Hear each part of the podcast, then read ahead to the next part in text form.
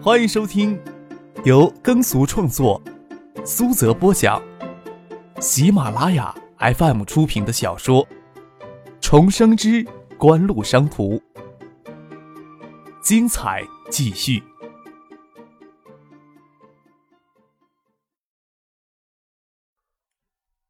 第六百八十六集。这个时候就觉得图书馆阅览室太小了，的确太小了。东大雁归湖本部的本科生加研究生总数接近两万人，而阅览室的座位才两百多个。对于东大来说，阅览室如此规模，即使平时也远远不够用。好在平时教室都是对学生开放，也可以留在宿舍里看书。唯有夏冬两季最是难熬，宿舍与教室里都没有空调，那时候就觉得阅览室格外的小。偏偏建业又是冬寒夏热的天气，张克将书斜在腋下，站在阅览室门口，看到许多人走进来，都颇为无奈的折返。不过好些人对此都有准备，随身穿着厚实的军棉大衣。看到这里人满，就转身往教学楼走去。张克在前尘往事里，寒冷的冬季也都穿着这种棉大衣在教室里看书，只是夏天比较难熬一些。走吧，咱们另找地方复习去吧。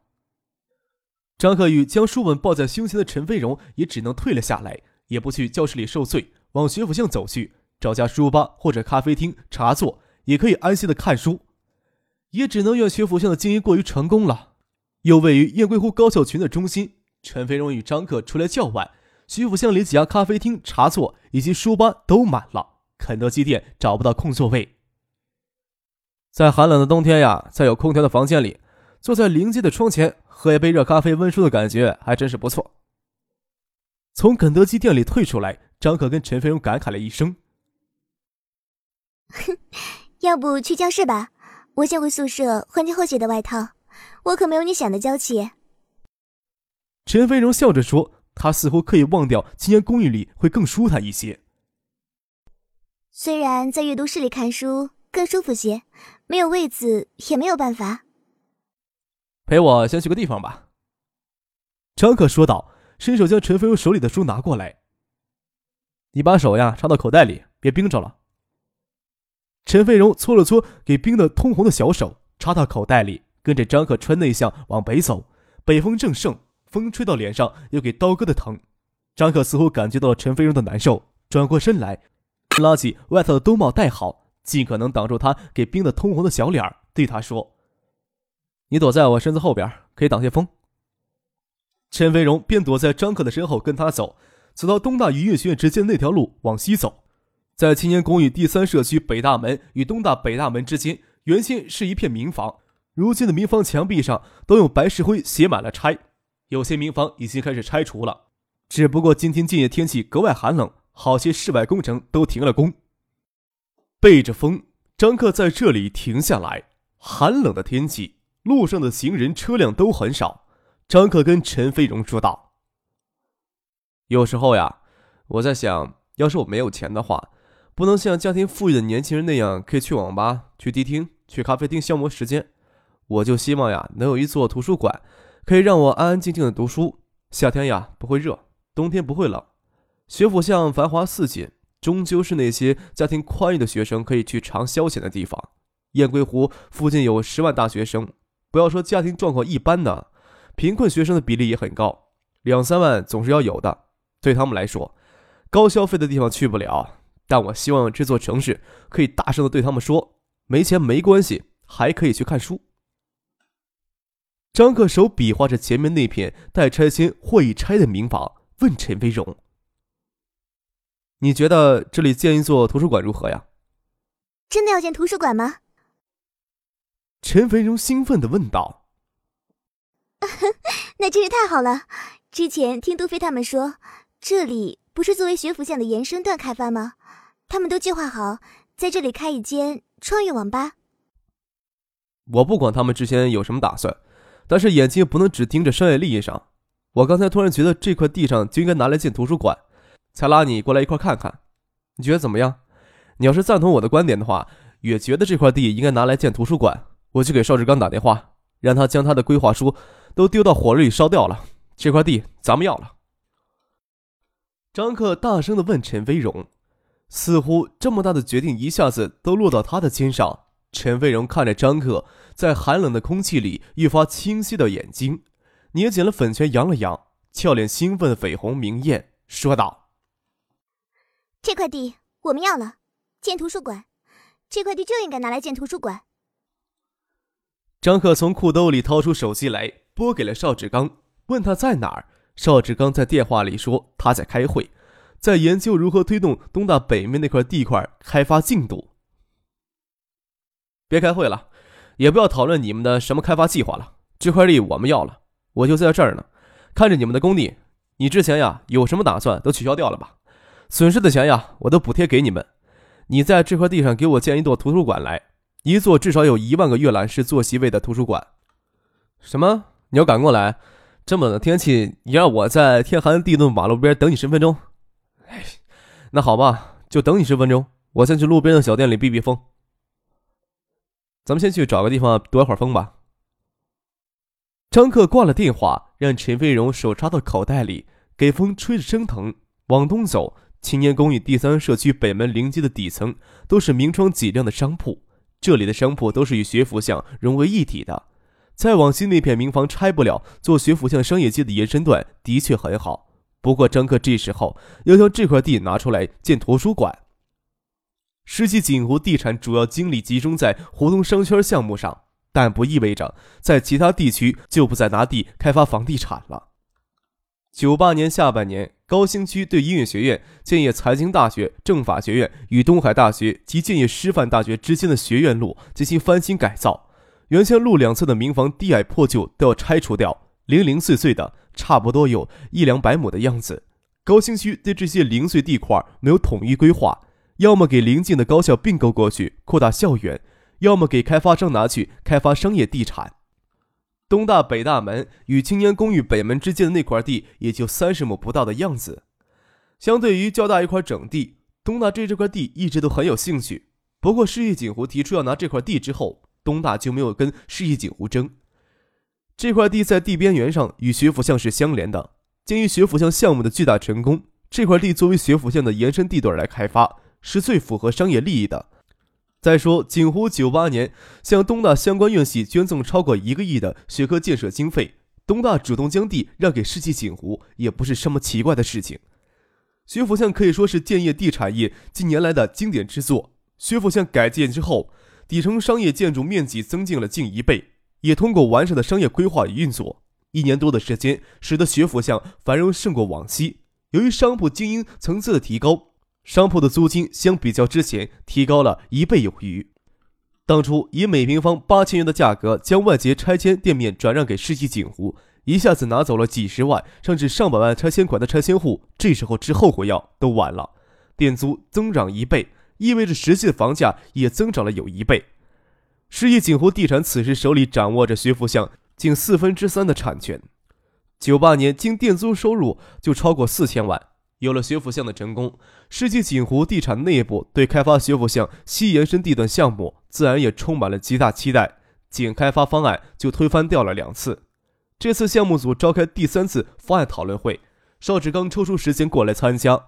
没想到在会议途中接到了张克的电话，放下了电话，合上了记录本，站起来宣布学府巷西延伸地段项目暂时冻结起来。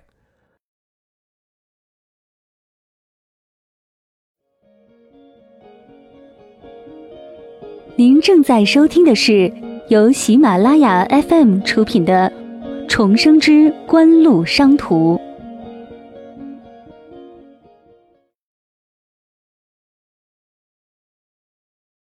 虽说邵志刚在世纪锦湖地产内部有着绝高的威望，但是突然宣布这么多人为之奋斗两个月的项目突然冻结，项目组的成员自然是绝难理解，在下面就议论起来。邵志刚也不跟下面人多解释什么，他还一肚子疑惑呢。要开发经理龚豪跟他去见张克，为什么突然冻结项目了？咱们操作的程序可没有什么问题啊。东大那里对咱们拿这块地也没什么意见，不会有人在背后使什么绊子吧？龚豪是开发四凤桥饮食广场就跟邵志刚的老人，上了邵志刚的车，憋不住肚子里的疑问，就直接问邵志刚：“柯少爷看中那块地了？”邵志刚跟他说道：“他呀，要拿那块地建图书馆。”嗯，龚豪微微一愣，大老板要建图书馆这事儿，他不能做什么评判，就算想说什么，也不能当着邵志刚的面只是犹觉得可惜，说道：“那三十亩地啊，光地价就两千六百多万，建成以后，咱们能获得净利润也超过四千万。拿那块地去建图书馆，会不会太可惜了呀？幸福大道往东有的是空地，随便划出一块地来建图书馆，岂不是更好呀？”先去见客少再说吧。邵志刚也觉得有些可惜了，想着过去见面能不能改变张克的初衷，心里盘算着，将两千六百万的地价以及将来可能会有的四千万净利，一共是六千六百万都捐出来，就能建一座超豪华的图书馆。东大金普校园的金图书馆号称藏书超百万册，投资也不过三千万。邵志刚一时还想象不出拥有万人阅览室的图书馆该是多大规模。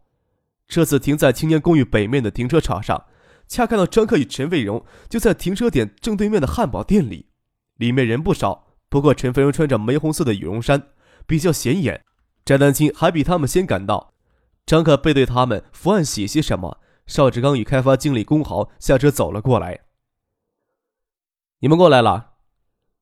张克看了看龚豪，问邵志刚：“他是你给我找过来的负责人？”也不等邵志刚回答，就满口好好好的站了起来，说道：“这儿呀，说话不方便，我们去你车里谈吧。”汉堡店里的人多耳杂，张克与陈飞荣、邵志刚还有詹丹青、龚豪上了车，倒是让司机下车去汉堡屋里坐着。张克将他一直都在写写画画的那张纸递给了邵志刚，说道：“我呀，简单的计算了一下，要建一座可以容纳万人阅读的图书馆。”差不多需要投资两亿四千万到两亿六千万的样子，另外补偿世纪锦湖的地产以及相关损失。我给你们三个亿，你们帮我把这个图书馆建起来。我想这块地的更改使用权目的，市里是不会有什么意见的。我刚给陈月生打过电话，也给许思打了过电话，许思会尽快的赶到建业来。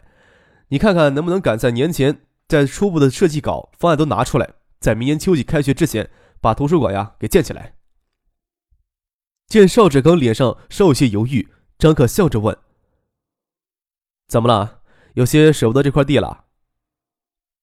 邵志刚本来还想着看有没有机会劝张克打消念头，或者将图书馆建到其他地方去。见张克在草稿纸上画出一张地形示意图，这块地恰好在英湖高校群的中心，便能知道张克的意思。再说，张克他都计划好要拿出三个亿来，也会补偿世纪锦湖地产损失。他还能说舍不得这块地吗？笑着说：“柯少呀，你都有大体的方案了，我们还是按照你的意思来吧。”不再多说什么，坐下来，拿起张克写的潦草的草稿纸，认真看了起来。张克与陈飞荣下车，帮邵志刚、龚豪买了两杯热咖啡回来。大冷天的，外面天寒地冰，坐在车里喝一杯热咖啡，感觉相当不错。两三页的草稿纸。写满字，一个字的读过去，也只需要三四分钟而已。邵志刚这一看，确实看了半个小时，才将草稿纸还给张克，问道：“要抽调三亿资金出来，会不会有些压力呀？”锦湖仅爱达集团今年利润就接近四十亿，但不意味着张克可以胡乱的挥霍。事实上，锦湖已经相当精细的在花每一分钱。对正处于急速发展中的锦湖来说，正愁资金不够用呢，从来没有觉得钱够用了。也就去年五月份从香港证券市场卷到四十亿，放在手里着实花了一年多才花干净。不要说九八年了，九九年的利润都给预算分尽了，要额外抽出三个亿来，就要对既定项目有所影响。啊，张克说道：“我考虑啊，再向郭水源集团、陈氏万业集团等华商再转让名下的股票，三五亿的资金很轻松就能筹到的。”邵志刚点点头。之前，张克与谢婉晴联合转让爱达百分之六的股权，就获得一亿两千万美元的巨资，而且是东南亚华商家族对锦湖旗下资产也极感兴趣，资金对张克来说还真成不了什么问题。邵志刚神色还算正常，倒是工豪若有所思。张克看到，微微一笑，他要是不加解释，倒显得有些专断独行了，说道：“公益事业也不是与商业利益决然分割的，投资三个亿建图书馆。”在国内应该要算极大的公益文化项目了，在公众呀与媒体所引起的轰动效应，你以为比三星的磕头拜年秀如何呀？邵志刚笑着感慨道：“三星的几个高层呀，在北京磕几个头，就值两三亿，还真便宜他们呢。那也是没有办法呀。”张克笑着说：“中国人呢，对磕头礼极其看重，韩国人却是不看重。这笔账呀，他们算的非常的精，不然也不会引起这么大的轰动呢。”“嗯，这倒也是。”邵志刚说道。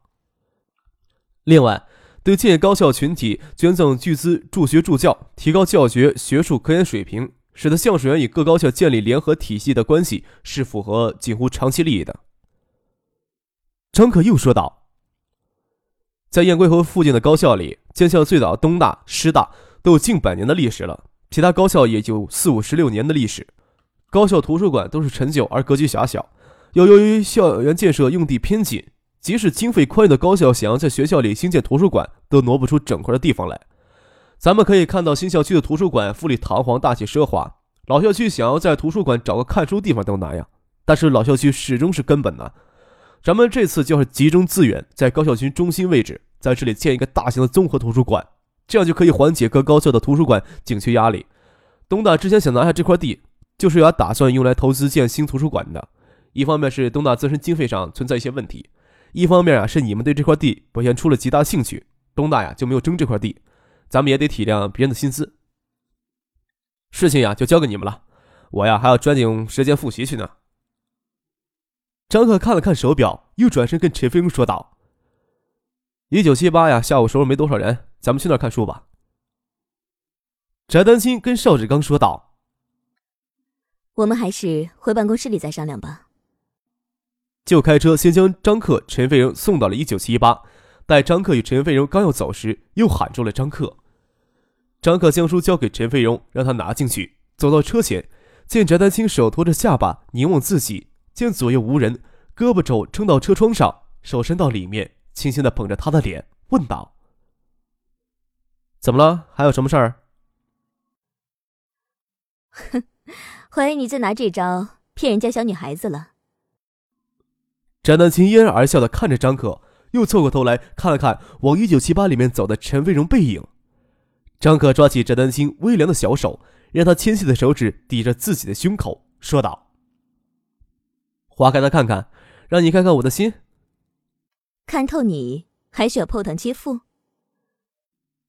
翟丹青手指心在张克的胸口轻轻的挠着，又问道：“你真让许思来出设计稿？”嗯，张克点点头，轻轻的拍了拍翟丹青的脸颊，看到有人走过来，就站直身子，稍离开些车窗。许思的设计风格呀，你也会喜欢的。我能不喜欢吗？翟丹青又笑着问了一句：“ 好了，你进去骗小女孩子吧，我会跟许思联系的。我是怕她不喜欢我。”建图书馆，实际景吴只负责建造，协调工作主要还是由翟丹青来负责。让许思的工作室来设计图书馆，也就意味着他有相当长的一段时间要与许思一起工作。张克站在那里看着翟丹青开车远去，才转身走进了一九七八。不管背后潜藏着多少的商业利益，或许只是纯粹的理想主义作祟，翟丹青都要尽心的帮张克做好这件事情。丹青耽搁了一会儿时间，回到了办公室。邵志刚与崔国恒已经在会议室里等他。邵志刚问他：“是不是知会一下其他人呢？”即使张克自己掏腰包，名义归爱达集团，赞助这么大的文化项目，也是有必要知会几乎核心高层的。翟丹青点点头，说道：“邵总和崔院长都觉得有必要，那我就联系一下，看有多少人能抽出时间来参加临时电话会议的。张克倒是很悠闲。”很随意的说了二十多分钟，我们还是要将他的一些思路、想法更具体化一些，才好运作。